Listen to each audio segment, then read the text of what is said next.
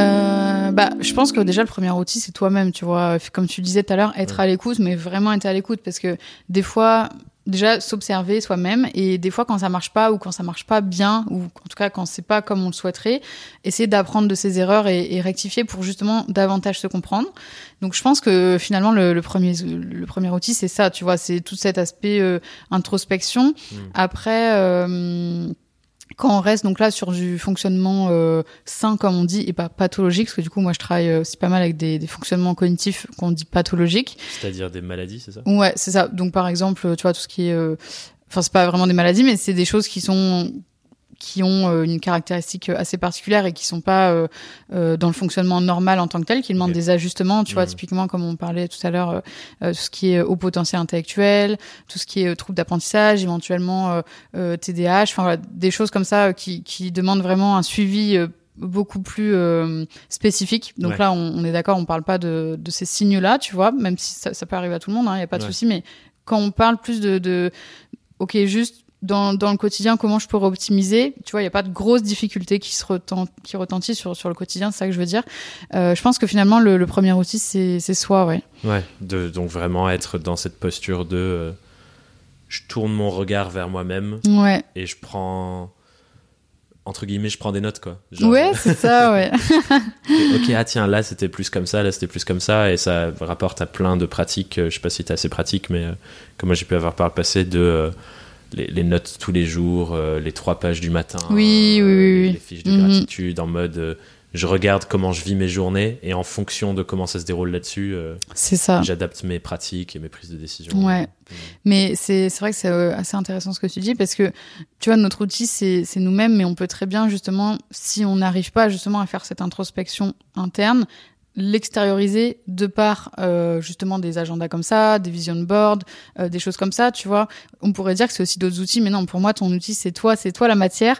Mais si tu as besoin, si c'est plus facile pour toi justement de, de le mettre sur papier, il y a plein de choses qui existent, plus tu peux inventer toi-même des trucs qui te correspondent. Tu vois, il n'y a pas besoin de suivre un carnet, genre, tu sais, juste bah mets sur papier et essaie de, de, de voir un petit peu où ça te mène et, et d'être à l'écoute de toi-même tu vois. Et, et, je suis curieux d'ailleurs de ça par rapport à toi ton axe euh, apprentissage là-dessus en termes de enfin voilà c'est ton métier quoi dans la partie neuropsychologie. Qu'est-ce que ça dit sur ça? Parce que c'est un truc qui revient régulièrement dans les milieux coaching accompagnement etc mhm. de l'importance de ce miroir face à toi. Mhm. parce que tant que enfin moi je le vois déjà en moi-même quand ça tourne dans ma tête, c'est très flou, tu vois, il n'y a pas de truc très clair sur ce qui se passe. Oui, c'est pas concret. Et quand je l'extériorise, que je l'écrive ou que j'en parle à quelqu'un et que tu mets vraiment des mots dessus, mhm. ça clarifie déjà la pensée et souvent euh, le nœud se déroule. J'ai par exemple avec euh, mes colocs, on a un fil WhatsApp où on échange, mais c'est aussi un endroit où on vient se déposer.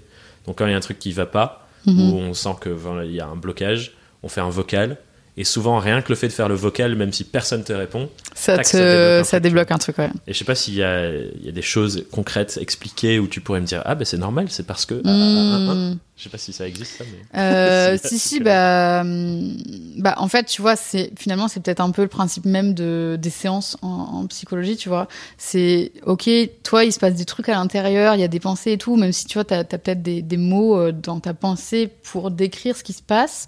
Euh, le fait juste d'en parler sans forcément euh, avoir une réponse, comme tu disais, euh, bah, en fait, c'est toi, tu t'élabores davantage, tu vois, et, tu concrétises davantage et, et tu t'expliques à toi-même mmh. euh, ce qui se passe. Et le problème, c'est qu'on est, on a beaucoup tendance à à rester fermé sur soi, donc tu vois, à pas extérioriser de manière concrète euh, euh, tout ça parce que bah, simplement euh, déjà c'est perso, plus on a peut-être peur du regard des autres, plus faut quand même se mettre face à cette vérité du coup parce que dès que tu l'as dit, elle ça, devient réel, tu vois. tu veux plus partir. c'est ça. Et et du coup c'est ça le truc, c'est qu'en fait je pense que tout ça ça t'explique du fait que tu passes un step à un step supérieur. Et ce qui est sûr c'est que la parole, donc tu vas rendre réelle la chose Mm.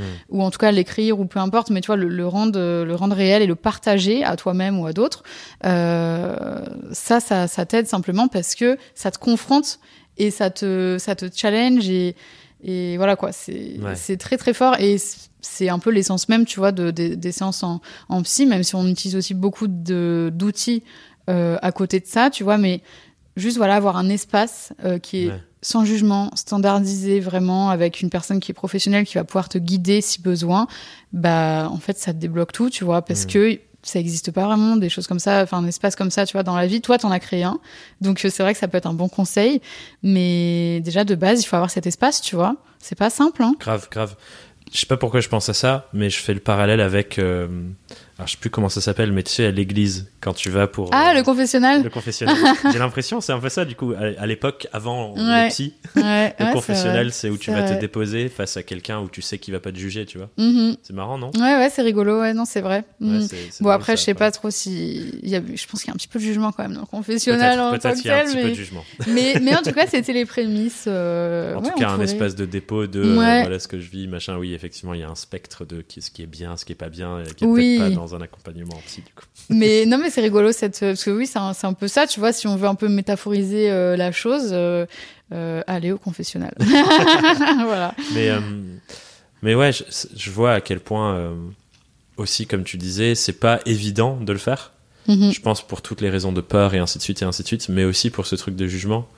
Et et je trouve ça quand même incroyablement important. Et je pense culturellement aussi, donc tu, tu, viens de France, je sais pas comment c'est à Montréal parce que voilà, c'est ma première semaine ici. Moi, je suis anglais de base. Ah, ok, je savais pas. Je suis, je suis né en Angleterre. J'ai déménagé en France quand j'étais quand j'étais gosse. Ok. Mais euh, mais j'ai l'impression que c'est un truc assez francophone aussi. Je sais pas ce que toi t'en penses. Ce truc de je, je, je, garde pour moi, je m'exprime pas hmm. trop, faut pas trop que je, que je me montre. Euh, je sais pas ce que t'en penses. Mais... Bah, en fait, oui, parce que je pense que c'est lié euh, avec le fait que malheureusement la psychologie, c'est pas du tout euh, euh, popularisé ou en tout cas c'est mal popularisé en France actuellement. Genre faut y aller, t'y vas quand t'as un problème. Voilà, quand t'es fou, tu vois, quand t'es fou et, et, ça déjà c'est totalement faux parce que tu sais t'as pas forcément besoin d'être au, au, bout de ta vie, t'as pas forcément besoin d'être au bord du suicide pour aller voir un psychologue et justement c'est pas du tout conseillé. Euh, justement si toi t'es une personne normale et tu sens qu'il y a un truc qui va pas et tout, bah tu sais quoi vas-y, tu vois, euh, c'est pas grave, c'est aussi pour toi, tu vois, tu es aussi euh, concerné par, euh, par ce type d'accompagnement. Donc voilà, je pense que le, le problème, il vient de là. Il y a beaucoup de tabous sur ça et c'est vrai que c'est assez intéressant parce qu'à Montréal, enfin en tout cas au Canada en général, c'est totalement l'inverse. typiquement, tu vois, en France, on appelle nos patients les patients. Et euh, au Canada, en tout cas euh, au Québec, euh, dans des pratiques privées, donc comme la mienne, tu sais, on n'est pas confronté à des grosses pathologies comme par exemple tu pourrais retrouver au centre de neurologie, tu vois, c'est plus des gens tout venant, et ben on les appelle les clients.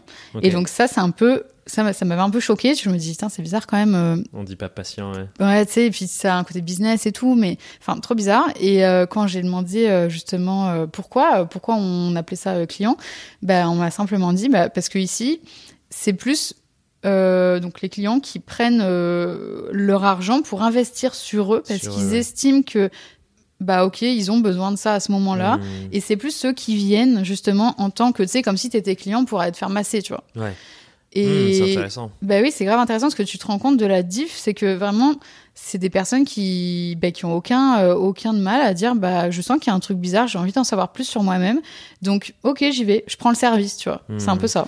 Ce qui est peut-être du coup dans la démarche plus c'est moins curatif. Tu vois, quand t'es étiqueté patient, c'est en mode il y a un truc qui va pas, on doit me soigner. C'est ça. Alors que là, c'est plus euh, une démarche proactive de mhm. j'ai envie d'aller un cran plus loin dans ma connaissance C'est ça, proactif, exactement, ouais. ouais. tout à fait. Ouais, c'est intéressant. Et je pense que c'est une compétence, euh, si on refait le lien avec euh, nos sujets entrepreneuriat indépendant, je pense que c'est une compétence hyper importante, cette compétence de se dire de manière proactive, je veux en savoir plus sur moi parce que, bah, enfin voilà, je suis je suis la, racine et la fondation de ma propre entreprise finalement. Mmh, Donc si je me connais pas bien, difficile de créer une entreprise qui me ressemble finalement. C'est clair. Bah, surtout que je pense que Enfin, même si on n'a pas un personal branding, mais tu sais, genre on parle au nom d'une marque, je pense que dans tous les cas, euh, la, ton comportement et le mood dans lequel t'es, ça va se ressentir, tu vois.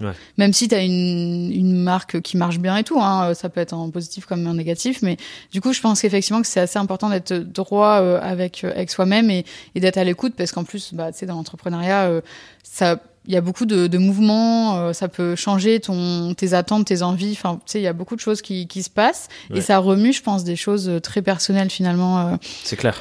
Donc, ouais. Bah, moi, j'aime bien souvent dire que j'ai jamais autant grandi et appris sur moi que depuis que je me suis lancé à mon compte. Mm-hmm. dans le sens où ça te, ça te force à être face à plein de choses. Ouais. Ça te force à être face à tes insécurités, à ton anxiété, ce qui t'en a, Mhm. à tous les endroits qui te challenge en fait. Parce que ça. tôt ou tard, t'as le truc qui va te mettre un peu un, un coup, de, un coup de poing sur, euh, ou appuyer sur les bons boutons qui va se manifester parce que voilà, c'est. C'est un parcours de, de croissance personnelle, je trouve. Donc, ouais, euh, tout à fait. donc forcément, ça vient jouer là-dessus et, et je pense que c'est hyper important et je suis, je suis, un- je suis content qu'on arrive sur ça. Je pensais pas qu'on allait arriver sur euh, cette pensée-là, mais je me dis, surtout quand on est solopreneur, donc en gros que au début euh, notre business c'est nous quoi, on est Mhm. seul. euh, ce qui se passe dans notre tête, c'est ce qui va se passer dans le concret de notre boîte. C'est ça, totalement. Et qu'on le veuille ou non, tu vois. C'est pour Ouais. ça, je pense que vraiment, faut être euh, OK avec ça, de se dire, bah, finalement, c'est moi-même mon propre outil. Donc, euh, donc il, faut que, il faut que ce soit clair pour moi et il faut que je sois à l'écoute de moi-même et que si j'ai besoin, que j'aille au confessionnal. Ouais, on va peut-être pas dire d'aller au le vrai, sinon on va faire du prosélytisme. c'est vrai, c'est vrai. Mais non, mais voilà, tout ça pour dire, euh, ça c'est sûr, hein, il y a... je suis vraiment convaincue là-dessus.